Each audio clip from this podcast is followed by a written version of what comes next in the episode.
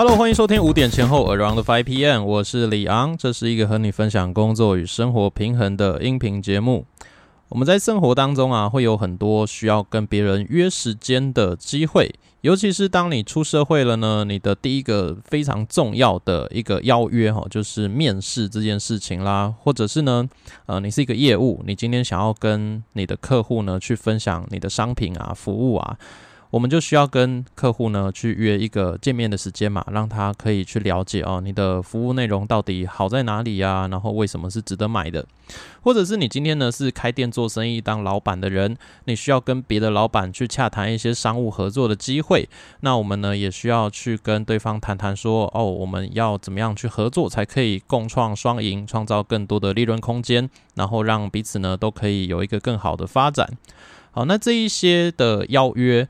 可能很重要的是你的产品好不好，或者是你做了多少的准备，那你有多少的实力，好，这些都非常的重要。但是我觉得在前面啊，有一个最最最重要的，可能呢这件事情，如果你没做好的话，不管你的实力再坚强，那一切都是白搭。那这个事情呢，就是你到底是怎么样去做这个邀约的哈？我们再去洽谈一个呃邀约的时间。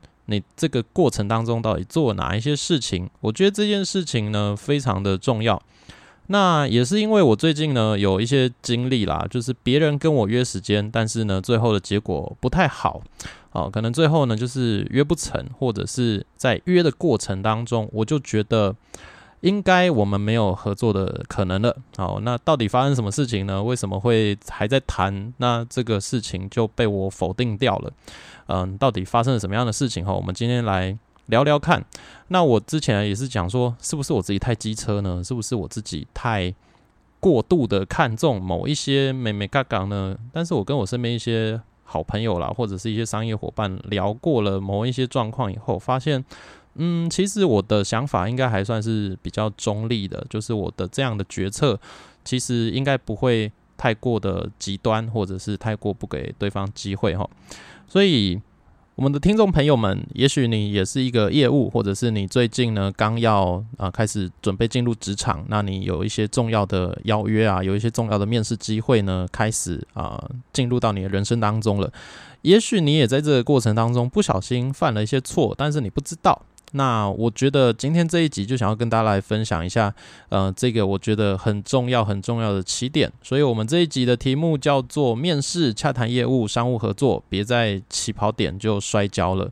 首先呢，先跟大家分享第一个案例哦。我之前在一个商务的交流活动当中啊，刚好呢认识到了呃做一个某一个行业的人哈，他是一个原料的供应商。那刚好我最近要做的一些事情跟这一种原料是有相关的，所以我就带着我的名片啊去跟他打个招呼，想说呢，呃跟他聊聊看看我们有没有这个合作的可能性。但是他一开口呢，就让我觉得他实在太啰嗦了，因为。正常来说啦，我们在这样的商务交流里面呢，就是我讲一下我的需求啊，诶，你好，我是做什么行业的啊？然后我可能会需要呃某某的原料啊。然后刚才听你的自我介绍当中，你有说啊，你你有这个东西，所以呢，看有没有机会哈，我们再来聊一下这个呃合作的方式啊，或者是你的这个。成本哦，还是你可不可以做到多怎么样的克制化？哈，我们可以这样子去聊聊。然后对方可能就会告诉我说：“哦，好啊，不然我们什么时候啊？你可以去谁的工作室？哈，我去你那边，还是你去我这边？然后我们再细谈一些事情啊。然后也许还会再补充一下说，呃，自己的这个特色大概在哪边？然后呢，是运作多久的一个公司？然后之前曾经服务过哪些客户？其实这样子讲就 OK 了。我们。在一个商务场合当中啦，见面然后小聊一下之后呢，你就是确定哦，对方有这个呃谈谈看的这个意愿之后，好，名片换完，然后加个赖之后，其实就可以结束这个对话了，或者是往其他的部分去聊。但是这个人呢？我觉得他有点太过啰嗦，然后呢，他一直在强调自己多厉害啊，自己实力多强啊，然后啊，自己在某个区域这个生意已经很好啦，很怎么样啊，所以我不用怎么样怎么样，然后还顺便的批评了一下同业，就说啊，我们的东西很好啊，别的同业哈其实不一定那个材料是用的很有良心的啊，就是呃顺带的抨击一下同业，然后再抬高一下自己。而且谈的时间有点长，那大概谈了快要，我猜应该有十五二十分钟吧。因为那个时候我本来只是想要跟他聊，大概五分钟内就结束这个对话，结果时间被他拉得很长。对方呢有点就是这个畅所欲言了哈，然后刚好这个场合呢，我有点难马上的就是脱离对方，所以就被他时间拉得有点太长，我就觉得嗯是很没有必要的。那在谈的这个过程当中，我就觉得。我们应该没有真正的合作机会了。那后来啦，这件事情其实也就真的就不了了之了。嗯，我也不知道为什么诶，通常遇到这样子话很多，然后不太讲重点的人，然后一直讲自己很厉害的人，到最后呢，真正要邀时间、要确定见面的时间地点的时候，他们都会卡关。那只要我保持被动的状态，我没有那么主动的去。说哦，要什么时候约？那这件事情就不会有下文了。所以啊，我觉得在这个谈的过程当中呢，他让我觉得他好像不是真的很有实力的一个人，他反而是一直用自己的口语想要表达他多厉害多厉害。那这样子的人呢，我们在经验上来说就会觉得，嗯，他其实可能呃能力上面是不太够的，所以他才会需要透过这个方式呢，一直在吹捧自己。好，所以呢，如果你是一个社会新鲜人，或者是你一个是一个新手业务的话，我觉得切记绝对不要话太多。有的时候呢，你只要先确定对方有跟你谈的意愿，然后下一次把这个见面的场地啊，还有整个环境，还有对方的心理准备都做好以后，再好好谈你真正想要跟他谈的商品或服务。我觉得其实这样子会是比较有效的。那当你真正的约到了这一场见面的时候啊，要谈什么？哦，我建议大家是这样子：你今天想要跟别人谈一个合作的话，你不要只是想说，哎，那个大哥你好，我想要跟你谈合作。那合作什么你也不讲，然后呢就问人家说，哎，有没有机会合作一下？那人家可能会有点困惑。对，那我对啊，我服务项目有大概三四个，你要跟我服务哪一块？那你要当我上游还是当我下游？还是说我们要一起开创一个什么新的商业模式？你有什么样的想法？你有没有办法先提出来？因为可能别人是愿意跟你合作的，但是你要提出一个具体的方针啊。因为今天我们如果是在呃做生意的话，我们会有很多的路线可以走。那你今天想要跟人家做一个合作，那你要朝哪一个路线、哪一个方向？你要当他的供应商，还是帮他做广告，还是说你们要一起做活动，还是呃你想要请他帮你代工商品，还是说你要帮他做包装？那这些都是不同的合作方向嘛。人家也不太可能会直觉的知道说，哦，你是做某一个行业的，所以应该就是跟你怎么合作。其实这件事情不一定啊，你不要去觉得说，呃，别人一定有办法想象他要怎么跟你合作，可能他跟你这个业种的人就是没有接触过啊，所以他也不太清楚。那你只丢了一个说，哎，要不要合作啊？那别人是不会知道的哈。那像我前面跟这一个呃有点啰嗦的这一位朋友。我我就是很明确跟他说，诶，我现在做的东西呢是做哦某个产品的，然后我的产品当中呢需要某个原料，那刚好你有做，那你有没有办法当我的供应商？你是那个呃大量批发的，还是说你可以接受贴牌，还是说我要直接拿你的成品？哦，就是有没有这几种方法的可能性？对我就是很明确的跟他讲我要什么，那你能不能给我这些？对，就是你要把一个预期的方向跟目标呢给对方，然后。看看对方有没有这个意愿，然后我们再接下来呢，把这个细谈的时间跟地点给他约好。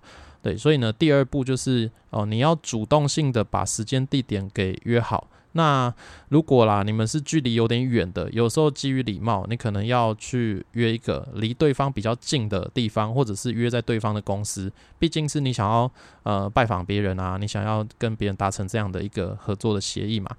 所以我觉得，呃，如果今天你是一个厂商的业务啦，或者是你是老板，你真的是一开始要把这些事情给做好。如果呢，你没有办法去这么明确的表达，那有一些人他可能在一开始。他也不确定你实力怎么样，那他也懒得去多思考什么，那他就会直接拒绝你了。那我们谈到要邀约时间哦，那我发现啦，不是每一个人都很知道要该怎么跟别人敲时间，然后约行程安排的。所以我这边跟大家来分享一个呃邀约时间的技巧啊。那我觉得，因为我们是毕竟啦，每周呢可能都会有。五到十个左右的邀约，有时候是厂商，有时候是客户，那有的时候是商会的开会啊，或者是朋友的私人邀约嘛，就是纯粹吃喝玩乐的邀约，我觉得也是哦。好，这些邀约时间到底该怎么做？我一般来说，我会习惯用一个叫做选项收敛的方式来进行邀约。那我会先跟对方说：“诶，我如果下周的话，我可能呢，我们目前是平日的下午都比较有空。然后如果是晚上的话，我现在下周是礼拜几？礼拜几哦？比如说我下周是礼拜三四五没空了，那这个礼拜一跟礼拜二就还可以嘛？那所以看你要约平日下午还是礼拜一、礼拜二的晚上。”可能都 OK，好，那接下来就是要等对方去回啦，就是问对方说，诶，那这样子的话，那你时间呢？也我的这几个时段，你有没有什么时间是比较可以的？那他可能就会跟你说，哦，我可能是那个礼拜一晚上好了，好，那对，因为你已经开了这些时段给他了，让他选一个，应该不难嘛。其实，如果对方真的有认真想要约时间的话。好，那在这个时候啊，其实还不够精准。他只跟你讲礼拜一晚上，那礼拜一晚上是几点？那你就要再进一步的去问说，好，那我们礼拜一晚上的话是五点、七点还是九点啊？我通常会这样子哦，我就是用两个小时做一个区间。就是这样子丢给对方问问看，好，那你要五点、七点还是九点？可能对方觉得，嗯，不然六点好了，那 OK 啊，没有问题啊，就是也是可以的。你丢选项呢，只是为了让对方去做选择，然后呢，让这件事情更精准，而不是说你丢了选项就一定要照着选项。怎么样跑？那我们这样子啊，就很快的定出来说啊，下周一晚上的六点，然后我们那约在哪里啊？就是比如说我们像我们在高雄，那高雄我们一般来说会，我会先问对方说，诶，那你那天呢是南高雄比较方便，还是北高雄比较方便？好，那就是先确定一下对方，呃，如果他的上一个行程或下一个行程的话，怎么样跑会比较顺一些些？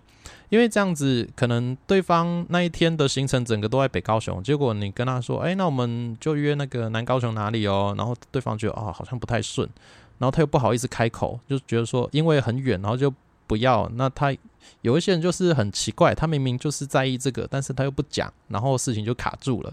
所以我们现在呢，呃，时间收敛法收敛完以后呢，接下来是地点收敛法，啊，我们就是先问他说，哎，那南比较方便还是北比较方便？那他可能跟你说。呃，北比较方便好了，那你就接下来啊就可以谈说，诶，那好，那北高雄的话有某一个餐厅还是咖啡厅那边还不错，不然我们约那边好不好？好，就是也这样问一下对方嘛，那对方应该就差不多 OK。好，那我们这个整个时间地点都敲好了，我发现啊，就是很多人是没有办法这样子有效率的去敲时间的。那但是依照我自己个人的经验啊，我们每周就是都约了。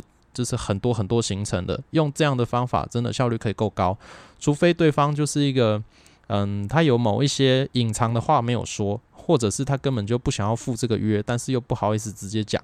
不然的话，你用这样子的一个收敛法，哈，先收敛时间，再收敛地点，通常对方都会可以配合着你，很快的把这个时间地点敲好。另外啊，还有一个状况就是，如果呢你是今天会被人家邀约去做活动或者是课程讲师，好了，像是呃，我最近有遇到一个情况哈，啊，因为我们最近有在做一个扩香石的活动啊，我最近又增加了一个新的小兴趣，就是做扩香石，呃，也开了几堂课跟大家分享这个基础的扩香石怎么去做。后来啊，有一个。朋友哈，他就是问我说：“诶，能不能去开课啊？就是他想要这个开一个课程。”那我就觉得很棒啊！这个课程呢，我很乐意去分享的。那他们说大约原本啊是说大概七月初到七月中这个时间。那我那个时候啊就直接告诉他说：好，如果是七月的假日的话呢，我目前是七月几号几号呢已经有行程了，所以这几天不行。那其他天呢，你们尽早告诉我，然后我就把时间给留下来。这也是我邀约时间的一个技巧。我会先告诉对方我什么时间是不行了，然后剩下的时间。目前可以，但是不代表一直可以。就是如果你先跟我敲下来了，我这个时间就会保留给你嘛。那如果你没有先跟我敲下这个时间的话，那我可能别人跟我就是要定这个时间点，我就会给别人。好，那当然啦，就是我们事情是很很多的，我们有很多行程要跑，那我们必须要用这样子一个先来后到的次序去处理我们的行程安排。结果呢，这个又到了这个六月底，哎，对方没有反应。然后呢，到了七月初，哎，对方还是呃没有反应，然后这个人就消失了。哦，那这件事情我觉得也是。呃，让我觉得蛮傻眼的。你今天是一个课程的邀约人，而且他不是用个人的身份哦，他是用一个他们团队的一个身份，好像是有一个呃公司行号吧，呃，用这样子一个公司行号背景的身份来做邀约。那结果后来，哎，你却没有再继续主动的联络这件事情了，甚至呢，这个讨论群组你就放着，然后不去动它。哦，那其实这个事情不止一次啦。我之前也有受邀去某个保险公司呢，去当呃某一个环节的讲师。呃，这个朋友也是跟我问啊，说说，哎，那个你可不可以来开课啊？那我就说 OK 啊，就是我觉得是愿意的。然后他就说好，那我再问一下我们处经理哦。然后后来这件事情就没下文了。对，那我觉得这是一个非常不 OK 的状况。好，我今天想要跟大家分享的这个重点就是。呃，如果是你个人，或者是你为了你的公司去跟一些讲师或者是教练啊，还是一些课程哦去做邀约，那这个计划最后如果没有要做的话呢，你一定要处理好这个后续。你要跟人家讲说，哦，这个事情呢，诶，老师不好意思，这个事情因为后面呢，我们的主管有什么样的考量，或者是呃，因为某某的原因哈，所以这个计划。暂时是不会实施了，所以我们会，呃，目前就没有要做这件事情了。就是，哎，老师不好意思，下次再跟你敲时间，那就很完美啊，很 OK 啊。这个老师我相信他也不会因为说，哦，你们又不要了，那就生气。通常是不会这样子的。可是如果你事情就放着，然后你也不通知、不回报，那这个老师一定心中会默默的觉得，嗯，你们这单位搞什么？为什么今天问了一个课程，然后问完了？也不跟我讲后续，然后不做了也不讲一声。那基本上这一些公司啊，这些团队，我我们直接就是丢进黑名单里面的。以后就是他们如果 还呃可能是忘记吧，或是怎么样吧，又跑来跟我们做邀约的话，一定是一律拒绝。对我们就是不会再接受这样子的公司的邀约。那可能不是这个公司的错哦，可能就是这一个职员他个人的错误。可是我们也是一样，就是不会再接受这个团队的。呃，任何的邀请了，因为我觉得在商业上面是这样啦，就是信任感呢是非常非常重要的。如果呢，呃，你一次的不礼貌，有可能就会断送你未来跟这个团队合作的任何机会。而且我觉得对于我们来说，呃，你要重复的相信一个没有信用的人吗？那这是一个风险很大的事情。也可能对我来说。好，我今天呢答应了一个邀约，那我就要为了这个邀约呢，就是舍弃其他的机会。那这个呃没有信用了的团体啊，他今天做了一个邀请，然后后来就放着不管了。那我能保证他下一次一定会好好的做好每一个该做的环节吗？其实我不确定，但是我可以很直觉的觉得说，嗯，他有可能又会犯一样的错。那我何必要去浪费我的时间去？跟对方这样子磨呢，好，所以我们对我们来说啊，最好的策略就是呃直接拒绝啊，以后就是不会再跟这个公司做任何的合作。而且我觉得这件事情其实发生的频率还蛮高的，我大多数遇到这样的状况呢，有的时候都不是第一线的老板或者是高阶主管去做的，有的时候都是一些柜台小姐啊，还是基层的业务员，还是他们那个小小的联络窗口哈，甚至是他们可能外包的小编。那去做了这样的事情，但是对我们来说，他就是你团队的人啊，所以谁做的对我们来说可能都一样。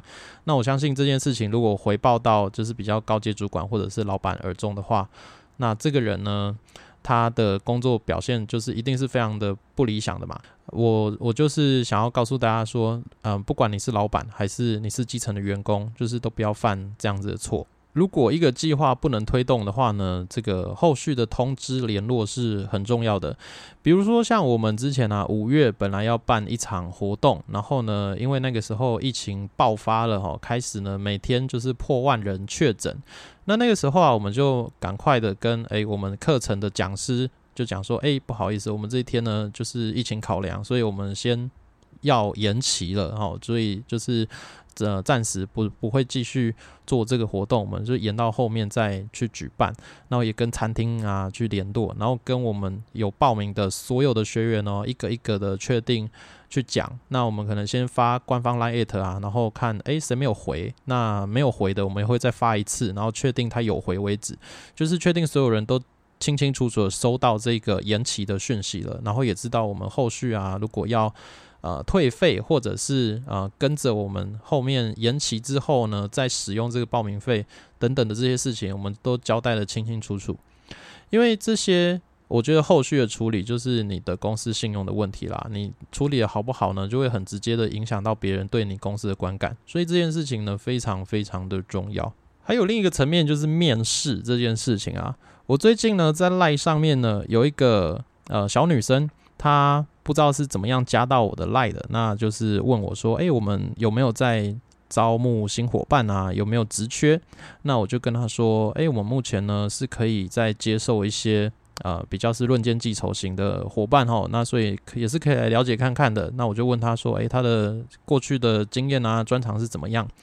那我了解了一下以后，觉得嗯，好像可以聊看看。那我就跟他说，如果有兴趣的话，可以直接来我们公司呢，呃，再聊聊看，那看看他是不是适合。结果后续啊，我们在约这个时间的过程当中，就让我越来越觉得，嗯，这个人可能是不适合的。好，怎么说呢？我们在约这个时间的过程当中啊，就是呃，因为他也没有。主动的说，哎，想要约什么时候嘛？那我就丢我下周的时间，说，哎，我大概下周哦，什么时候是可以的？哎，我下周的呃周三、周四的下午可以。好，那他就先问我说，那我们不然约周三好了。好，那后来呢，我就问他说，那你周三要约几点？哎，这个时候呢，我就觉得开始有点卡了哦。好，那他就跟我说，哎，那个时间呢，可能会有一点点的不一定啊。那那我就说，不然我们先暂定哈一点，或者是两点哈，好像是说两点吧。我就说，那那不然我们先暂定两点这个时间。那一直到啊又过了两天，好到了周二晚上，他就跟我说呢，哎不好意思，因为是工作行程的关系啊，他还不在高雄，那可不可以就是那个五点后见面？好，那我那时候就觉得。呃，你今天想要面试啊？你今天想要来谈一个呃面试的机会，诶，结果你原本讲的时间你是不能配合的，而且你是跑去别的地方跑工作行程，那你原本不知道你有这个工作行程吗？你怎么会在前一天呢才在跟人家改时间说哦，我要改到五点以后？我就觉得嗯好，我就是刚好那一天五点以后呢。呃，原本的行程排掉了，就是呃又有空，所以我就跟他说好，五点呢还可以，所以呃就是是可以留给他的。诶，结果呢他又跟我说，诶，不好意思，那个时间呢，因为他的那个工作行程还没结束啊，所以就是结束后再跟我联络。然后他跟我联络的时间是晚上七点多了，那我就跟他说我没有空啊，就是我的时间就是已经排了其他事情了。然后他就问我隔天呢？我就说哦，隔天我也排了别的事情了，原本有空的，但是我不可能等他嘛，我就是照样的有一些需要排的工作行程就给他排下去了。那这样子前前后后前前后后大概改了三次时间，都一直是他问我这个时间行不行，我说可以，然后他又跟我说哦这个时间不行。基本上啊，我们这个行业哈，做活动企划、做婚礼的这个行业呢，我们非常的在意时间这件事情。如果我们今天敲定了一个时间呢？呃，我们就是会有一个非常高度的优先次序的问题。我们今天定了啊，比如说像我今天还在跟别人敲十一月、十二月那边的行程，那可能哦几点啊，在哪里啊，要做什么，这些事情都是很精准的。那我当然就是直接把它放到我的行事历里面啊。那到时候别人问我这个时间有没有空，我就说哦不行，我那个时候要去哪里去哪里要做什么，然后会几点到几点在那边。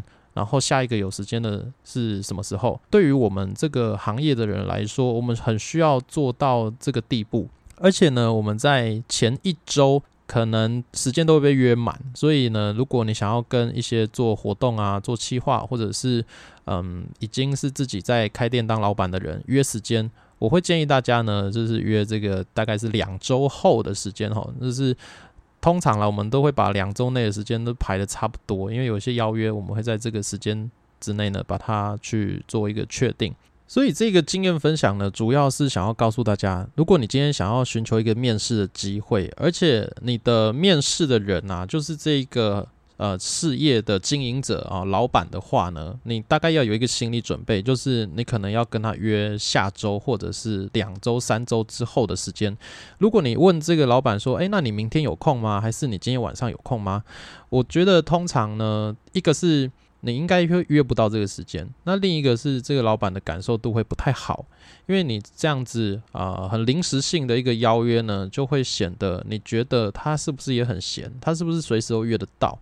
所以啊，我觉得不要这么轻易的就跟人家乱改时间哈，这个过程当中呢，会让对方直接对你的信任度是大大的打折扣的。所以呢，这个来想要面试的妹妹啊，她基本上是已经没有机会了。我们后续也不太可能再跟她重新约时间，就算她的一些能力还是背景不管再好，那都。对我们来说都是没有用的，因为呢，前面第一关最重要的时间观念就已经被刷掉了。所以这个情况在我们这边会发生。我相信在一些别的企业当中呢，他们一定也是一样，非常的重视时间观念，非常的重视呃你在邀约一件事情的时候，你展现出来的有没有 sense 啦。然后嗯，对于一些事情的变动性，还有面对当别人回答诶可以还是不可以的时候，你的。答案的灵活度，这些都是我们衡量一个人到底适不适合成为活动伙伴的一个重要指标。我相信我们未来的生活只会是脚步更快的，邀约的见面啊，还是邀约商谈的次数会越来越多，越来越多。那尤其是大家出社会之后，呃，你的行事力呢会变得越来越满，会有各式各样的事情是需要去做的，需要去调整你的脚步跟你的策略。